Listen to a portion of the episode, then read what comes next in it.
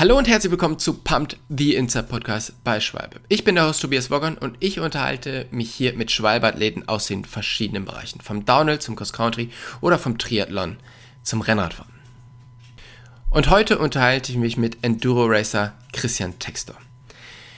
Nach ganz vielen Jahren als Privateer ist Taxi finally in einem professionellen Team gelandet und ich spreche mit ihm darüber, was heißt es eigentlich, diese kompletten Strukturen von einem Team zur Verfügung zu haben? Wie stellt man sich auf ein neues Rad an? Und was sind eigentlich so die Schritte, die bei so einem Wechsel auf einen zukommen? Und natürlich sprechen wir kurz darüber, wie es ihm bei den ersten Rennen der Saison ergangen ist.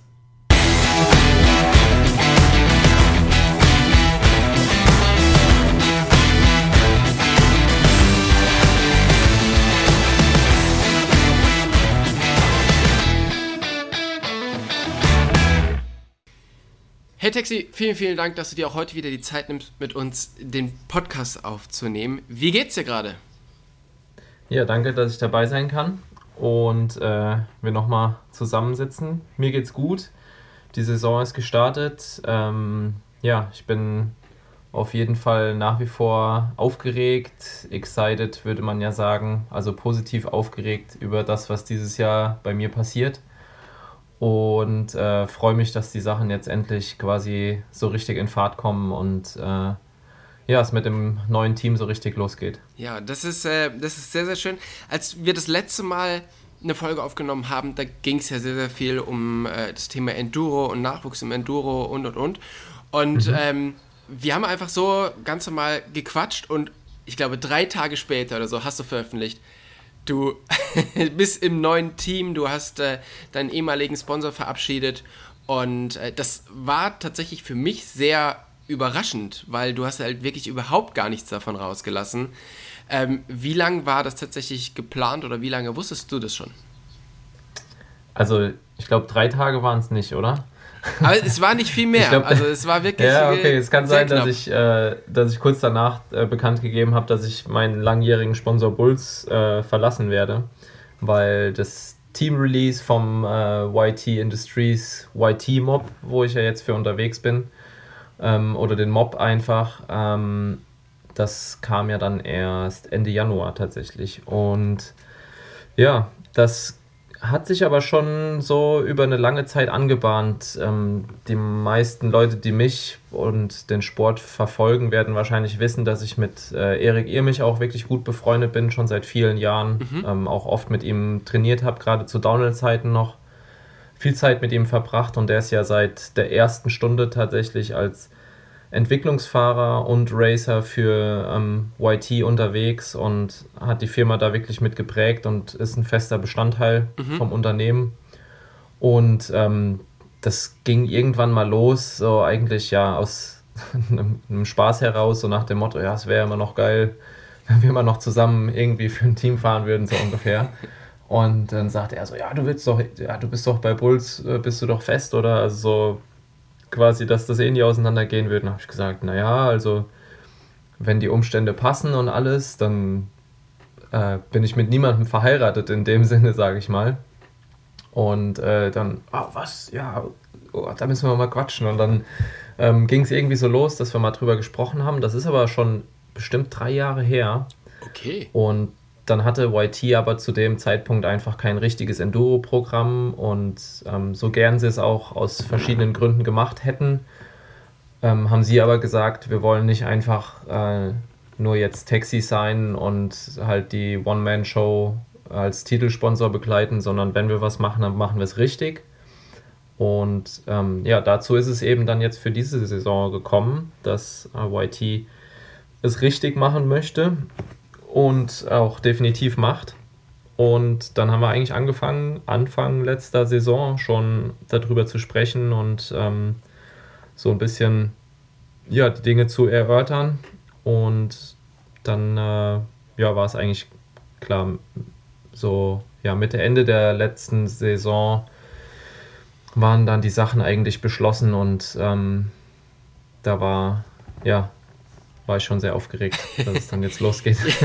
ja, das glaube ich, weil du warst ja wirklich ewig lang bei deinem vorigen Sponsor, oder? Also, weil ich hätte jetzt auch so gedacht, ja, du bist halt da du bist da wirklich fest und das geht vielleicht auch äh, über die aktive Karriere vielleicht noch hinaus mhm. und du hast da einfach einen festen, festen Job. Und ähm, deshalb hat mich das so ein bisschen, bisschen gewundert, aber ich habe es natürlich mhm. auch so von, von außen gesehen natürlich verstanden. Wie lange warst du denn bei äh, deinem vorigen Sponsor? Ja, genau. Also ich war zehn Jahre in Summe. Ich habe ein paar Mal nachgezählt, bevor ich den Post gemacht habe, damit ich es äh, nicht vermeisel und äh, es irgendwie dann doch nur neun waren und ich aber zehn geschrieben habe. Aber ja, es waren äh, ein Decade, ähm, was ich bei Bulls war. Am, am Anfang ja eben durch äh, das Mountainbike Rider Racing Team mit der Kooperation mit Bulls und dann als ja, alleinstehender Athlet eigentlich die folgenden sieben Jahre. Mhm. Und ähm, ich bin super dankbar für die Zeit und Bulls war immer eine Firma, die sehr loyal mir gegenüber war und äh, mir auch sehr viel Freiheiten gelassen hat und mich da einfach auf meinem Weg begleitet hat und wir sind viel miteinander gewachsen und auch aneinander. Ich habe sehr viele Dinge lernen dürfen, gerade auch in der Industrie, ähm, was mir auch einfach für die Zukunft und auch jetzt schon zugute kommt, um ähm, da auch anderen mit Prozessen zu helfen und ähm, blickt da wirklich auf eine gute Zeit zurück. Ja. Und zuletzt war es halt einfach so, dass die, ja, ich sag mal, die Schnittmenge an Interesse nicht mehr ganz so hoch war wie zu Beginn, weil eben der Sektor Downhill, Enduro und so weiter ja einfach ein bisschen uninteressanter und weniger ähm, ja, im Fokus stand. Mhm. Und es halt mehr Richtung E-Bike Racing ging.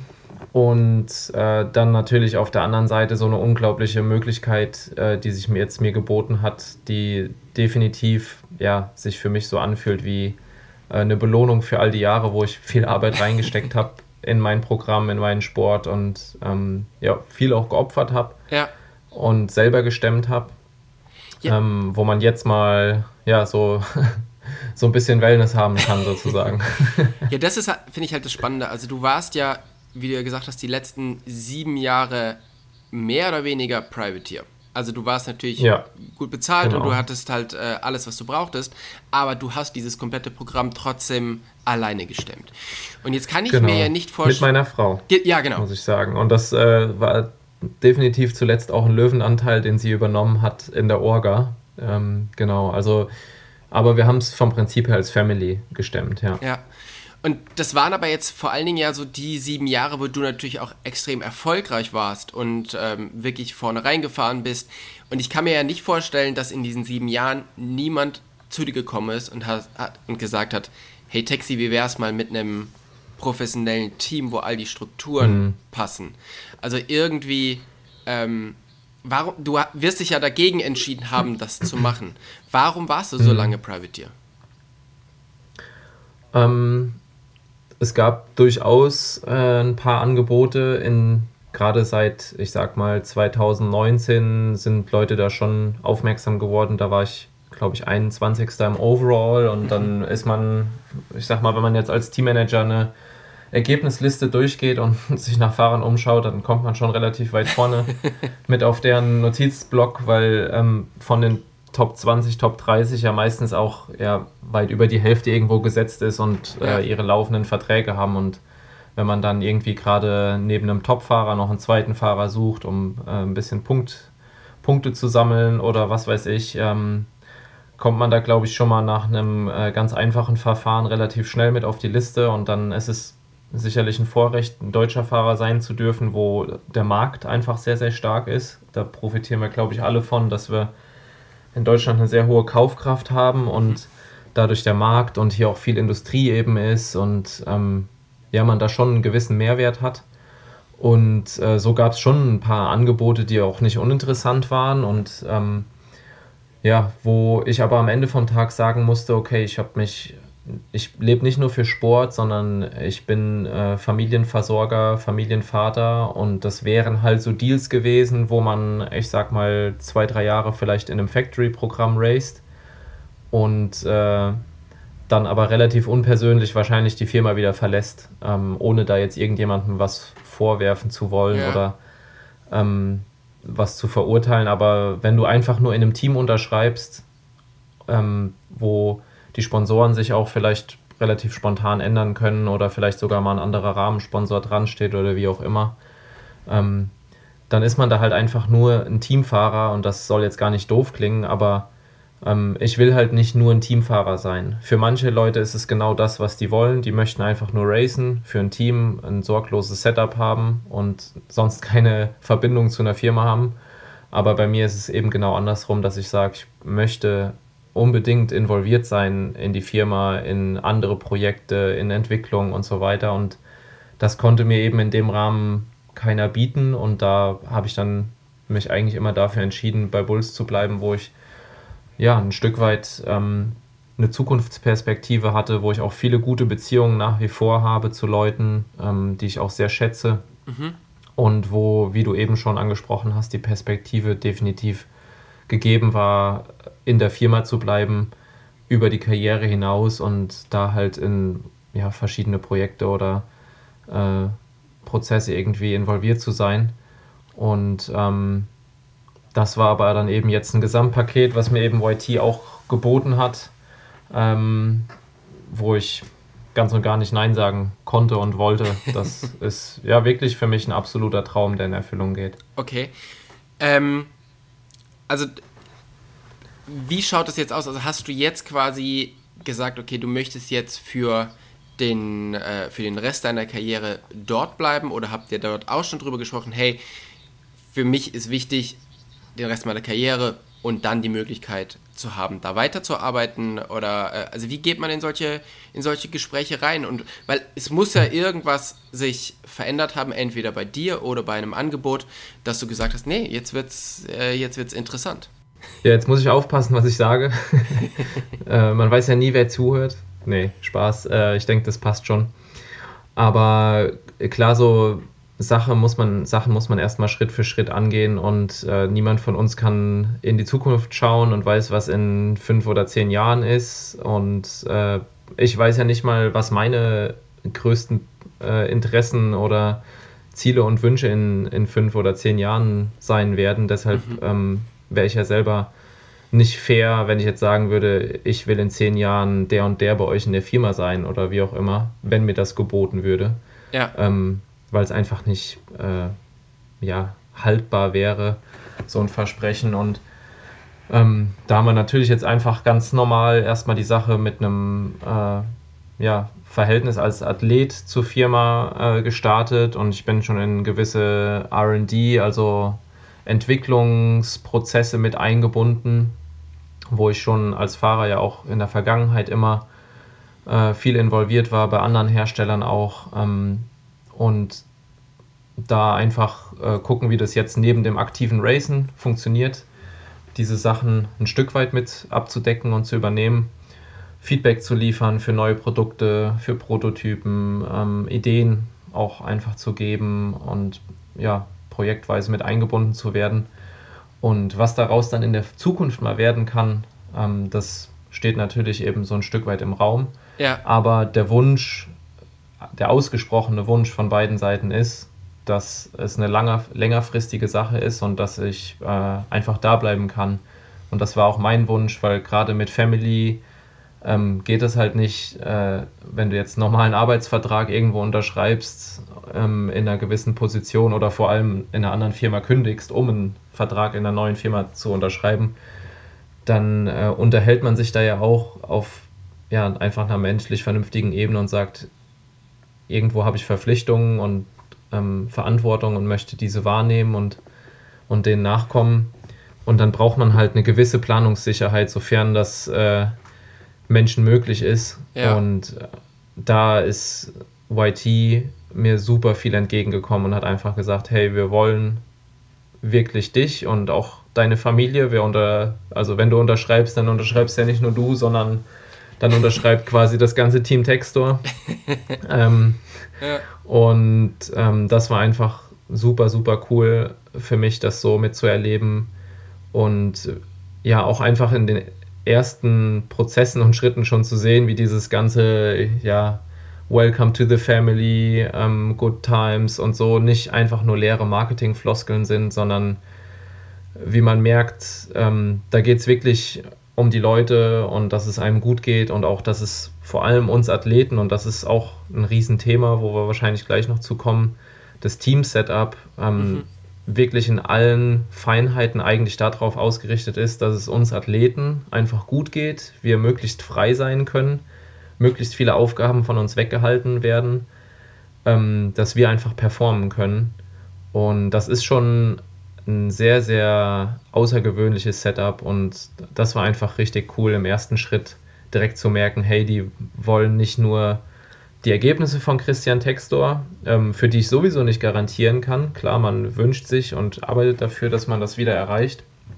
Aber die wollen einfach mich als Mensch, als Fahrer, als Persönlichkeit mit dem, was bei mir im Paket eben dazugehört. Und das finde ich richtig cool und das ja, hat mir auch imponiert, definitiv. Und ähm, ja, ja, da fühlen wir uns auf jeden Fall jetzt schon pudelwohl. Ja, ja, das ist doch super, wenn dann wirklich so eine Entscheidung, die dir wahrscheinlich nicht so ganz einfach gefallen ist, dann so belohnt wird. Und ähm, du warst jetzt halt einfach, oder ihr wart jetzt einfach für ganz, ganz viele Jahre Team Taxi, du, deine Frau und ein Mechaniker. Mhm. Auf den Rennen, ähm, deine Frau, glaube ich, nicht immer mit dabei, weil ist natürlich mhm. nicht möglich mit, äh, mit drei Kindern. Ähm, das ist ja, wenn man das mit, äh, mit anderen Teams vergleicht, schon ein sehr, sehr kompaktes Team. Was hat sich jetzt geändert? Wie schaut so diese ganze Teamstruktur jetzt aktuell aus?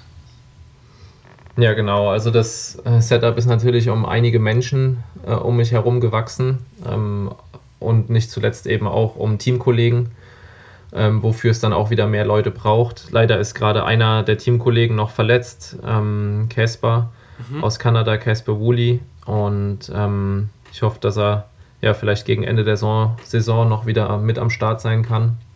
Aber grundsätzlich sind wir eben jetzt aktuell drei, drei männliche Fahrer mit äh, Jack und Casper und mir.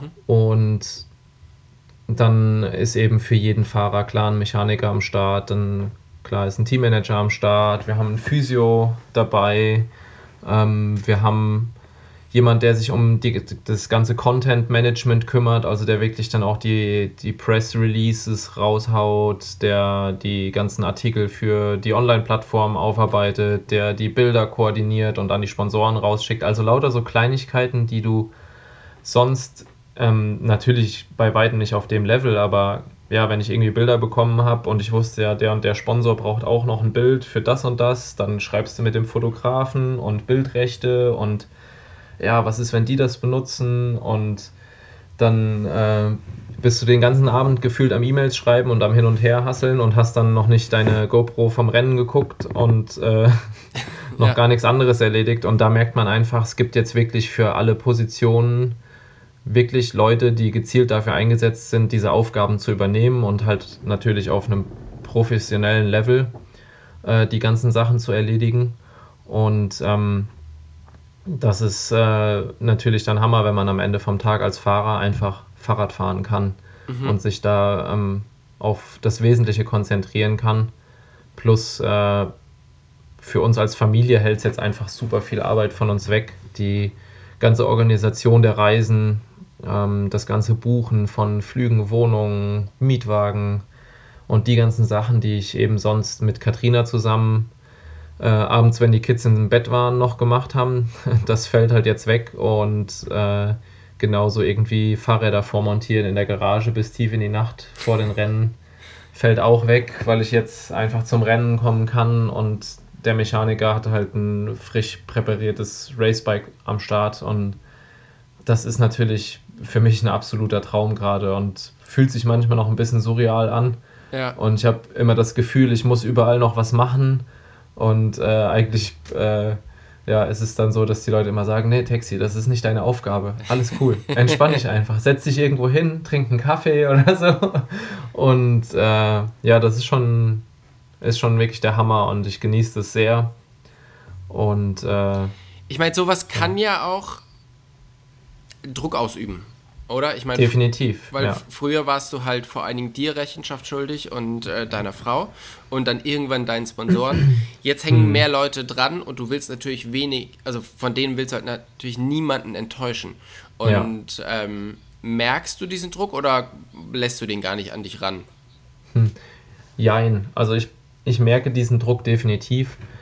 Ähm, aber und das ist dann immer so dieses Theorie- und Praxis-Ding, weil ähm, ich kann mich dann so viel ich möchte mit Leuten unterhalten und gerade auch mit Verantwortlichen von unserem Team, die halt sagen, ey Taxi, du bist hier, weil du was geleistet hast. So, mhm. du musst niemandem beweisen, dass du hier hingehörst. So, du wärst nie hier hingekommen, wenn du nicht das wert wärst, sage ich mal, hier zu sein und das schon geleistet hättest. Ja.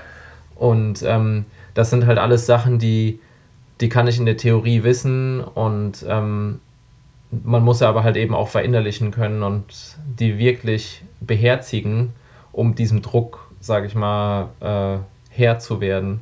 Mhm. Weil klar, am Ende vom Tag ist es, wie du sagst, du siehst plötzlich diese ganzen Leute, die für dich unterwegs sind, du siehst das Setup, du siehst äh, ja vielleicht sogar das Geld, was da reingesteckt wird oder man kann sich ein Stück weit ausrechnen, wenn ein paar Leute um die Welt fliegen, nur damit äh, ich halt einen Berg runterfahre mit dem Fahrrad, äh, dann sollte ich lieber schnell den Berg runterfahren, ja. damit es sich auch lohnt, so ungefähr.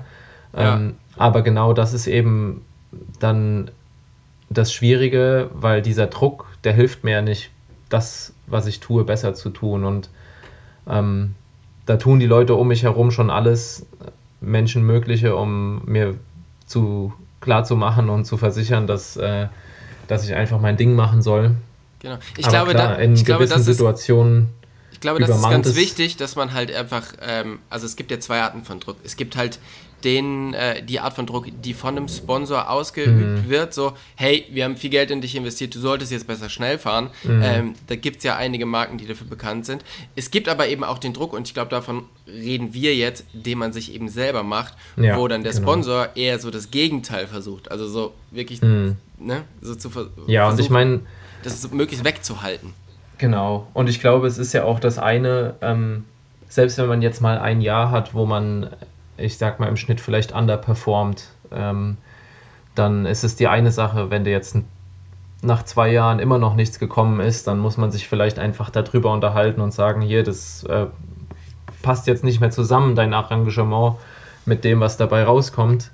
Ähm, und das wäre ja in jedem normalen Beruf auch so, wenn ein ein super bezahlter Mega-Vertriebler plötzlich nichts mehr an den Mann bringt, dann wird sich der Chef mit dem auch über sein Gehalt und seine Position unterhalten. Und das ist ja auch völlig in Ordnung. Und ähm, ich glaube, man verkompliziert die Sachen da manchmal. Und im Endeffekt ähm, ist dieses ganze Racen auf dem Level nur zu einem gewissen Maße erzwingbar. Also ähm, klar kann dieser Druck auch positiv sich äußern, dass er einen motiviert, härter zu arbeiten, äh, sein Ding zu machen und so weiter.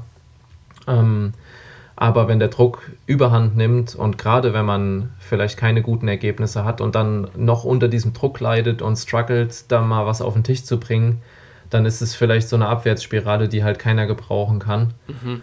Und ähm, ich glaube, da ist es ganz wichtig, sich da in erster Linie frei von zu machen und sich auch immer wieder bewusst zu machen, das bringt mir nichts, mich jetzt verrückt zu machen. Und ähm, ja, sich dieser Wahrheit auch bewusst zu sein und sich das immer wieder ja auch zuzusprechen und vielleicht auch zuzusprechen lassen. Ähm, hey, du bist hier hingekommen, weil du was geleistet hast. Ja. Du hast den Job, ähm, weil du wer bist und nicht, weil wir irgendwie glauben, ähm, hier äh, irgendwie die, die Nadel im Heuhaufen zu finden mit dir oder wie auch immer. Also das ist ja kein Glücksspiel, was da irgendein Sponsor betreibt. Ähm, ja, genau. Also aus diesem Shooting Star ähm, Image bist du schon, bist du schon raus und äh, ich denke, wenn man, ja. wenn man mit dir anfängt zu arbeiten, dann, dann bekommt man relativ gut, ähm, dann weiß man, worauf man sich da einlässt. So. Ja, also, das hoffe ich doch. ich meine, du hast natürlich jetzt nicht nur ein neues Team um dich, sondern du hast auch ein, äh, ein neues Fahrrad. Ja. Und ähm, nachdem du jetzt wirklich so viele Jahre auf einem anderen Rad unterwegs warst und das ja wahrscheinlich wirklich komplett auswendig kanntest, was, wie es sich in welcher Situation verhält, ähm, mhm. hast du jetzt nicht nur den Rahmen gewechselt, sondern du hast auch noch äh, Komponenten gewechselt, du mhm. fährst andere Bremsen und und und. Ähm, wie war das oder wie ist der Prozess, sich da in das neue Rad reinzuarbeiten?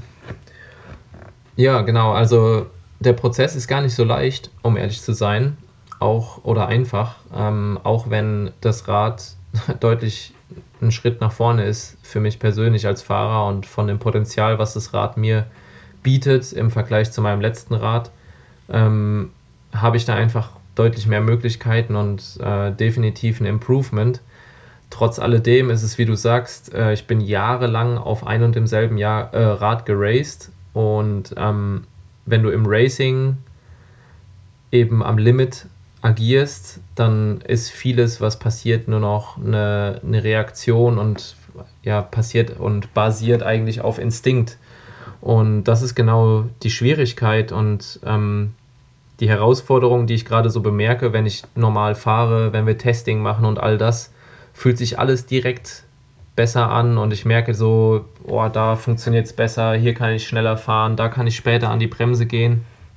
Aber wenn ich jetzt im Racing bin und wirklich so auf Instinkt handle, dann merke ich oft krass, ich äh, fall so in alte Verhaltensmuster und man muss dazu sagen, die Geometrie hat sich dann äh, für mich vom alten auf das jetzige Rad eben nochmal deutlich verändert und ich musste meinen Fahrstil da ein Stück weit anpassen. Wenn du mhm. jetzt aber in dieses alte Muster reinfällst, merkst du plötzlich, funktioniert das Kurvenfahren nicht mehr mit dem neuen Fahrrad. Und ähm, da merke ich einfach, es braucht ein bisschen Zeit, um dieses neue Rad auch wirklich voll und ganz auszuschöpfen. Im Sinne von, ähm, wie ich damit eben dann race. Weil wenn ich jetzt im Bikepark Kurven fahre, dann ist es ein leichtes, mir zu sagen, okay, hier musst du stehen, das ist deine Position und zack, dann fühlt sich die Kurve mega geil an. Wenn du aber im Race ankommst und dein Körper einfach nur denkt, die letzten zehn Jahre habe ich genau das gemacht in der Situation und du machst das, es funktioniert aber nicht mehr, weil dein äh. Fahrrad einfach eine andere Geometrie hat und anders reagiert und funktioniert, dann äh, merkst du plötzlich so, äh, warum bin ich die Kurven jetzt alle so komisch gefahren? Ja. Und ähm, das braucht einfach äh, ein bisschen Zeit. Wir konnten dabei jetzt schon auch bei den ersten zwei World Cups deutlich Improvements machen. Ähm, habe immer noch so ein paar Sachen, die ich probiere und hin und her teste. Ähm, und ich glaube, es wäre eine Illusion zu sagen, dass man mit einem neuen Fahrrad schon in der ersten Saison so richtig fertig ist. Ähm, also alle guten Fahrer, mit denen ich auch jetzt äh, über so Sachen eben auch gesprochen habe. Ich habe jetzt am vergangenen Wochenende noch mit Craig Callaghan gesprochen, der ja auch ähm, auf Da Vinci jetzt schon, ich glaube, zwei Jahre ist. Ja. Und der auch gesagt hat, ich habe eigentlich erst angefangen, mein Fahrrad nach anderthalb Jahren so richtig zu fahren. Ja. Weil es so eine Umstellung war. Und ich glaube, das ist einfach äh, so. Es gibt sicherlich Fahrer, die sind da schneller ähm, im Adaptieren. Aber es ist schon ein Prozess und der ist spannend und der macht mir Spaß. und ähm, ja, die Möglichkeiten sind vor allem sehr, sehr umfangreich, die wir da auch haben, um verschiedene Dinge auszuprobieren. Was sind so die Sachen? Also du bist zum ersten Testing, ich glaube, das war ein Finale oder so, ne? Ähm, genau. Bist du hingegangen, hattest ein, ein Rad da stehen. Was sind die Sachen, die sich jetzt geändert haben? Also wo was sind so die, die größten Wechsel, die jetzt eigentlich vom, ich sag jetzt mal, Stockrad ähm, mhm. geändert haben? Ja, also vielleicht macht Sinn, da gerade das äh, Gesamtkonzept vom Team anzusprechen. Und zwar ist ja unter dem Slogan Live Uncaged ähm, auch die Philosophie des Setups im Team quasi äh, geführt und da ist es so, dass wir als Fahrer wirklich die Freiheit haben, zu sagen, ich möchte eine Fox-Federgabel fahren mhm. und einen Ölinsdämpfer und der nächste Teamfahrer will eine Rockshox-Federgabel und einen Fox-Dämpfer und der nächste will, keine Ahnung, eine Intent-Gabel fahren und äh, was weiß ich für einen Dämpfer und äh, das gleiche bei den Bremsen und das gleiche bei den Reifen und wir könnten auch in der laufenden Saison sagen, ich fahre jetzt äh, eine andere Bremse oder ich fahre nur eine andere Bremse vorne und äh, fahre die Schaltung von vor zwei Jahren, weil die mir am besten gefällt oder was auch immer. Also da haben wir mhm. wirklich völlige Narrenfreiheit, was verrückt ist und wo man sich definitiv drin verlieren kann. ähm, und wenn man jetzt diese Freiheit und diesen Rahmen betrachtet, dann ist es, glaube ich, relativ nüchtern, wie wir bis jetzt agiert haben. Ähm, aber ich erkläre auch warum. Ich glaube, dass jeder Fahrer ein Stück weit Dinge gewohnt ist von seinem alten Rad und die Dinge, die er als gut empfunden hat oder gut empfindet, die behält man erstmal bei.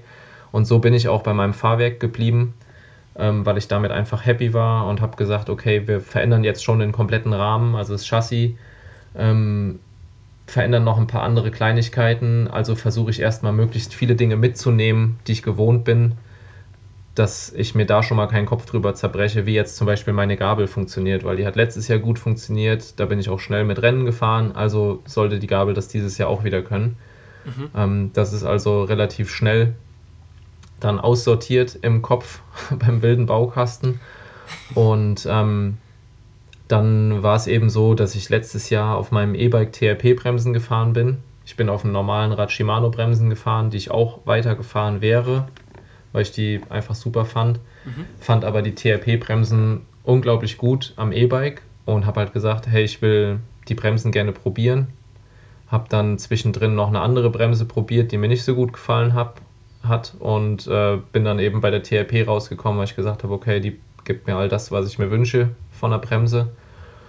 Und äh, dann eben die neue Transmission von SRAM hat in der Theorie einfach komplett Sinn gemacht, dass es eben stabiler ist, ähm, es ist schnell montiert ähm, und hat eben eine weite, weite Brand, äh, bei, breite Bandbreite ähm, und hat einfach äh, baut relativ schmal, das heißt man bleibt weniger hängen und da habe ich gesagt, okay, das Ding macht einfach Sinn, wenn wir das bekommen können, dann möchte ich es gerne fahren. Und so hat sich dann Stück für Stück mein Setup so ergeben aus, ich sag mal, Dingen, die einfach theoretisch Sinn gemacht haben, wie jetzt die Transmission, mhm. Dingen, die ich als positiv schon erfahren durfte, wie die TRP-Bremse und Dinge, die ich einfach äh, gewohnt war und für gut befunden habe, wie äh, DT-Alufelgen äh, und meine Schwalbereifen mein Ergon-Sattel ähm, und so Dinge, wo man einfach weiß, hey, da habe ich keinen Stress mit gehabt. Warum sollte ich jetzt irgendeinen anderen Sattel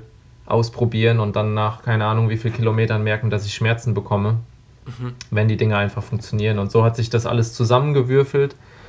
Und ähm, klar habe ich da ein paar andere Sachen ausprobiert. Ich habe zum Beispiel zwischendrin Crank Brothers Carbonlaufräder gefahren, ähm, habe da hin und her probiert, weil ich die einfach sehr interessant fand. Ähm, bin aber im Endeffekt zu dem Schluss gekommen, dass mir von der ganzen Charakteristik, auch von der Dämpfung und der Pannensicherheit die DT-Alufelge besser gefällt. Und ähm, habe dann da den Schritt wieder zurück zu dem gemacht, was ich gewohnt war. Und habe einfach so im Rahmen der Möglichkeiten und auch der zeitlichen Möglichkeiten das ein oder andere getestet und mich dann eben dafür entschieden, was jetzt an meinem Rad dran ist ja. Und in Finale war eigentlich so beim Testcamp so ein Zwischenstadium, sage ich mal. Da waren zum Beispiel noch die Crank Brothers Laufräder drin. Ähm, da waren auch noch andere Bremsen zu Beginn des Testcamps drauf. Dann bin ich wieder auf die TRP gegangen. Ähm, ich bin auch tatsächlich zwei Monate lang andere Reifen gefahren. Mhm. Ähm, das ist eigentlich auch sehr interessant, weil ich bin jetzt auch schon seit über zehn Jahren auf Schwalbereifen unterwegs und ich finde, ein Reifen ist so ein ultra Vertrauensprodukt. Also es gibt wenige Produkte, wo ich sagen würde, da braucht man so viel Zeit, um die zu lernen und zu verinnerlichen wie ein Reifen, weil es was sehr Definitiv. Persönliches ist und wo man sehr viel Feeling irgendwie, viel Feedback vom Reifen äh, lernen muss, auch das zu verstehen, was der Reifen einem quasi sagt. Das klingt jetzt ein bisschen abgefahren, aber es ist im Endeffekt so. Auf alle Fälle. Auf alle Fälle. Und ähm, dann war es eben so, dass in der Vergangenheit, in dem letzten Jahr, glaube ich, insbesondere viele Fahrer auf äh, Conti-Reifen eine super Saison hatten und ich die Reifen einfach interessant war, fand vom äh, Profil und allem und habe gesagt, hey, okay, ich bin jetzt wirklich uncaged, ich habe diese Freiheit, ich möchte das jetzt testen und habe dann wirklich mir zwei Monate lang Zeit gegeben, die Reifen zu testen. Und ähm, fand die auch super, habe vieles Gutes an dem Reifen äh, gemocht.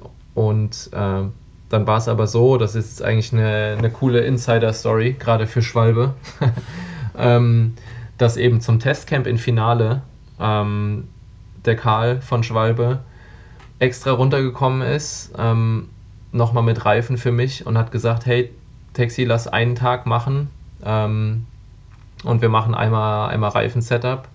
Und ich war zu dem Zeitpunkt wirklich so gut wie committed, den Conti-Reifen zu fahren und habe, glaube ich, drei Abfahrten gebraucht. Ich habe drei Abfahrten gemacht auf Schwalbereifen wieder, auf Magic Mary mhm. und wusste, okay, das ist, this is home.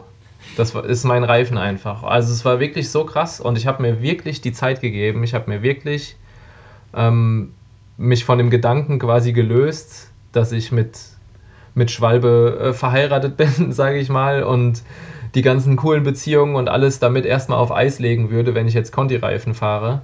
Und äh, war wirklich ganz nah dran, quasi den Reifen zu racen diese Saison. Und dann hat es echt diese zwei, drei Abfahrten nur gebraucht, wo ich direkt wusste, alles klar, das ist mein Reifen, weil ich einfach direkt gemerkt habe, es gibt keinen Reifen, den ich so gut kenne, der mir so gut gefällt, besonders am Vorderrad, wo das Feedback direkt perfekt in meinem Gehirn einordbar war und ich gemerkt habe, jo, das ist einfach der Reifen, der genauso funktioniert, wie ich mir es gerade vorstelle und wie ich es mir wünsche. Ja. Und ähm, die anderen Reifen waren ja auch gut, ja, aber ähm, das war einfach perfekt für mich. Und ähm, so sind dann eben verschiedene Parts äh, an- und abgewandert von meinem Racebike.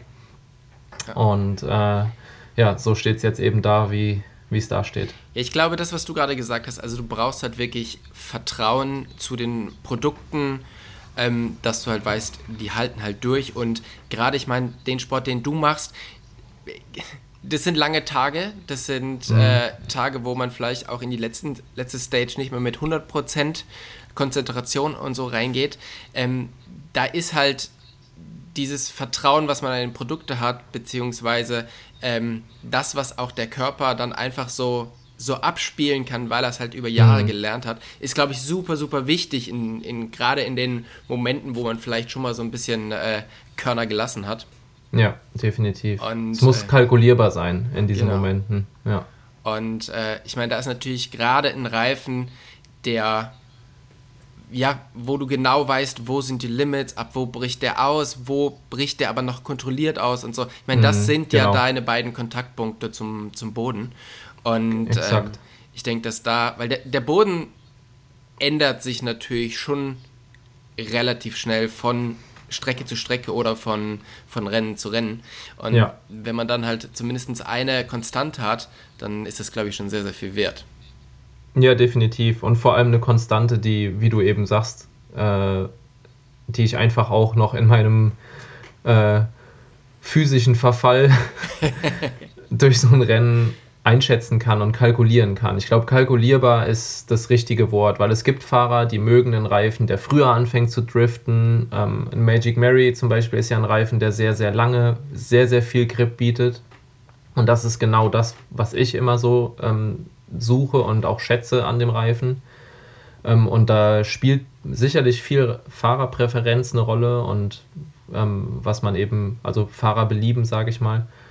Ähm, aber man muss eben genau wissen, dass der Reifen, den man jetzt montiert hat, einem genau das liefern kann. Mhm. Weil du machst dir halt, genau wie du sagst, wenn du am Ende von einem langen Enduro-Tag noch eine 10, 15 Minuten Stage runter raced am absoluten Limit und dann nach 10 Minuten in irgendeiner offenen Kurve dein Reifen was macht, dann fängst du nicht im Kopf an durchzurechnen, äh, wie lange der jetzt noch Grip äh, gibt, sondern dann ist einfach nur die eine Sache, dass dein Gehirn ganz schnell Datenbank Schublade mit äh, die Situation hatte ich schon zweieinhalbtausend Mal schnell aufmacht äh, und einen Mittelwert quasi nimmt und sagt, okay, das geht jetzt noch so lange gut und dann reißt der Grip ab, so ne. Ja. Und wenn du halt, äh, wenn du halt ja dieses kalkulierbare nicht hast, weil dir einfach Referenzen fehlen, ähm, dann wird es halt schwierig auf dem Level nachhaltig zu racen. Ja. Und ähm, genau, da ist es, glaube ich, ganz, ganz wertvoll, wenn man auch auf einem Produkt lange unterwegs sein kann. Ja, ja, das glaube ich auch. Du bist ja mit deinem neuen Setup, mit deinem neuen Team zu den ersten zwei Rennen gefahren. Ähm, wie war das für dich mit dieser kompletten Umstellung und alles neu äh, bei den ersten zwei Weltcups aufzutauchen?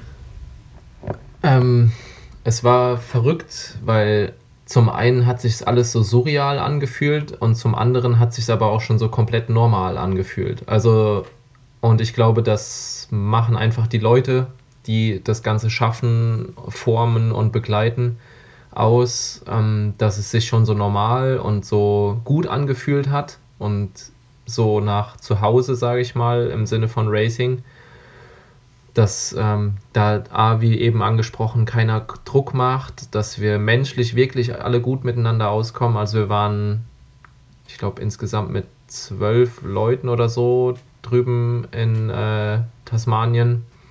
Ähm, da waren aber jetzt auch noch, dann war zum Beispiel eine Fahrerin, die Sean von Australien war auch noch mit da vor Ort. Und, ähm, aber wie gesagt, wir waren echt eine große Gruppe Leute und es ist sich in diesen drei Wochen niemand ernsthaft auf den Nerv gegangen. Und ich glaube, das ist eine Sache, die man nicht planen kann und die man auch definitiv nicht als selbstverständlich ansehen kann, weil es können alle Leute noch so cool sein und äh, noch so professionell sein und was weiß ich, aber dass du dir menschlich einfach da nicht auf die Nerven gehst, das ist wirklich nicht selbstverständlich. Und darüber hinaus man dann noch so gut funktioniert als, als Team und als Family, ähm, das ist schon was Besonderes und das hat es, glaube ich, so, ich sag mal, auf Anhieb normal sich anfühlen lassen, ähm, weil es einfach so, ja, es war so cool, so unbeschwert, ähm, mit den Leuten unterwegs zu sein. Und dann, klar, wenn du ja dahin kommst, siehst du, ja, oh krass, da hängt schon mein Fahrrad. Ich habe es ja gar nicht mitgebracht. ähm, und da steht schon jemand dran, der bereitet es vor und dann macht da sogar schon jemand Bilder von und der nächste sagt hier, ähm, für euren Lunchbreak ist das und das da. Da merkt man irgendwie so, ja krass, Alter, das. Das macht okay. schon einfacher. Ja, ich, ich, ja, und ich bin jetzt wirklich hier und das passiert jetzt wirklich gerade. Also, das sind dann, sind dann so Momente, wo es mich schon wirklich ja umhaut oder ja übermannt, wo ich so denke, boah, krass, crazy, so das hätte ich nicht mal in meinen wildesten Träumen mir ähm, erlaubt zu glauben, dass ich hier mal hinkomme. Und ja, ist definitiv ein Privileg und ich genieße es sehr. Und äh, freue mich jetzt auch schon auf den nächsten Trip. Ähm, man vermisst es jetzt eigentlich schon wieder. du hast jetzt eben schon diese zwei Rennen gemacht, also die zwei Weltcuprennen. Letztes Wochenende warst du in Schottland, hast da ein äh, Vorbereitungsrennen gemacht, glaube ich, ne? Genau. Ähm, wie geht es jetzt weiter? Was sind jetzt so die nächsten Steps? Weil du hast ja schon gesagt, so richtig, richtig lernst du das Rad erst beim Rennenfahren kennen. Ja, genau. Also die ersten zwei Weltcups ähm, haben wir ja quasi schon hinter uns und dann bin ich, wie du gesagt hast, letzte Woche beim Tweet Love Bike Fest in Innerleithen mitgefahren, was ja auch eine EWS-Location war in der Vergangenheit. Und da sind wir jetzt nochmal an einem komplett anderen Hügel die Trails gefahren, was einfach super cool war. Das Radfahren dort ist definitiv zu empfehlen für alle, die gerne Fahrrad fahren. Und äh, demnach war es einfach cool, mal da zu sein, ein lokales Rennen mitzufahren, auch so diesen Vibe von so einem lokaleren oder ja, äh, UK Bike Festival da irgendwie mitzunehmen. Das war richtig cool und auch das Team von der YT Mill, also dem Showroom aus äh, UK, mal kennenzulernen. Die hatten uns quasi auch eingeladen. Und ähm, das war einfach ein cooles Rennen, so an und für sich. Und klar, das äh, Side-Product von der Sache war einfach mehr Rennzeit auf dem Bike zu haben und da auch irgendwie jetzt nicht den Pace zu vergessen, äh, den man ja quasi erst bei den ersten Rennen jetzt so ein bisschen angefangen hat aufzubauen. Mhm. Und ähm, ja, dann steht in zwei Wochen schon die DM, glaube ich, vor der Tür in Winterberg. Mhm. Und wo ich mich auch super drauf freue, äh, mal eine neue Location. Und ähm, die Jungs, die deutschen Jungs und auch Mädels sind heiß dieses Jahr, sind gut unterwegs. Wir haben ähm, gute Leute am Start. Torben Drach hat äh, richtig was gezeigt in Tasmanien. Das freut mich mega. Und ähm, ich glaube, dass auch so eine DM da immer hochwertiger, hochkarätiger wird, sage ich mal, wenn, wenn wir da wirklich auch alle mit am Start sind und fighten. Und dann wird es einfach ein gutes Rennen, was auch da wieder für den Nachwuchs cool ist, weil das, die Benchmark immer höher gesetzt wird im Endeffekt, wenn Leute wie Torben und ich da auch bei so einem kleineren Rennen, sage ich mal, ähm, betteln und, und ja. vielleicht um den Sieg fahren. Ähm, und da können natürlich auch noch andere ein Wort mitreden, aber Ähm, ich glaube, das macht was mit dem nationalen Racing in Deutschland und da bin ich froh drum, dass da was passiert, ähm, dass da gepusht wird und Leute Bock haben. Genau, und dann kurz darauf geht es schon zum nächsten Weltcup nach Finale. Das mhm. ist dann direkt äh, ein Rennblock mit drei Rennen. Wir gehen nach Finale, dann direkt weiter nach Leogang, wo ja das erste ist es ein Quad-Event? Ja. Oder ein Triple-Event? Ich glaube, es ist ein Quad-Event, weil wir haben, glaube ich, Marathon, Cross-Country, Downhill, Enduro und noch E-Bike. Ja. Soweit ich weiß. Da ist also einiges fünf, geboten. fünf World Cups an einem Stop. Und dann geht es direkt weiter für uns nach Kanasai. Mhm. Und dann haben wir nochmal so eine, ja, eine kleine Saisonpause. Es ist ja dieses Jahr alles in Blocks für uns. Und dann haben wir nochmal einen Rennblock Ende der Saison. Ich gucke mal, ob ich in der Pause nochmal ein Rennen fahre, um einfach da auch so ein bisschen am Ball zu bleiben vom Pace. Dieses Jahr fühlt sich definitiv alles an wie so ein Test, ja. wo, man, äh, wo man sich erstmal so einraced mit dem Setup, sage ich mal. Ähm, aber in Tessie war es jetzt auch schon cool. Ich konnte da nach einem ja, nicht enttäuschenden ersten Rennen, aber doch ein relativ ernüchterndes Rennen für mich, wo ich noch viel mit mir selber gekämpft habe. Ähm, beim zweiten Rennen schon deutlich Improvements machen und gute Stages einfahren. Mhm.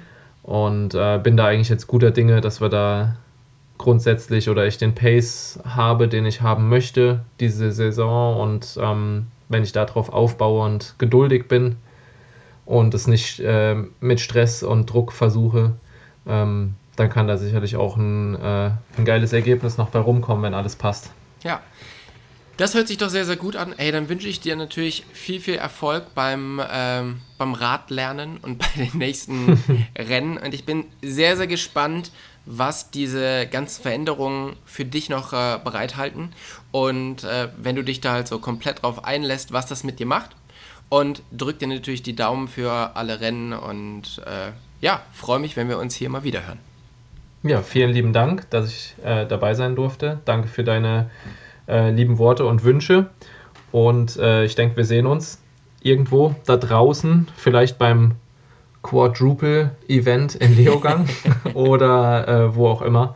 Und äh, ja, spätestens dann hier wieder, wenn wir die Saison Revue passieren lassen, denke ich mal. Genau so machen wir es. Also in diesem alles Sinne, klar. alles Gute, vielen, vielen Dank.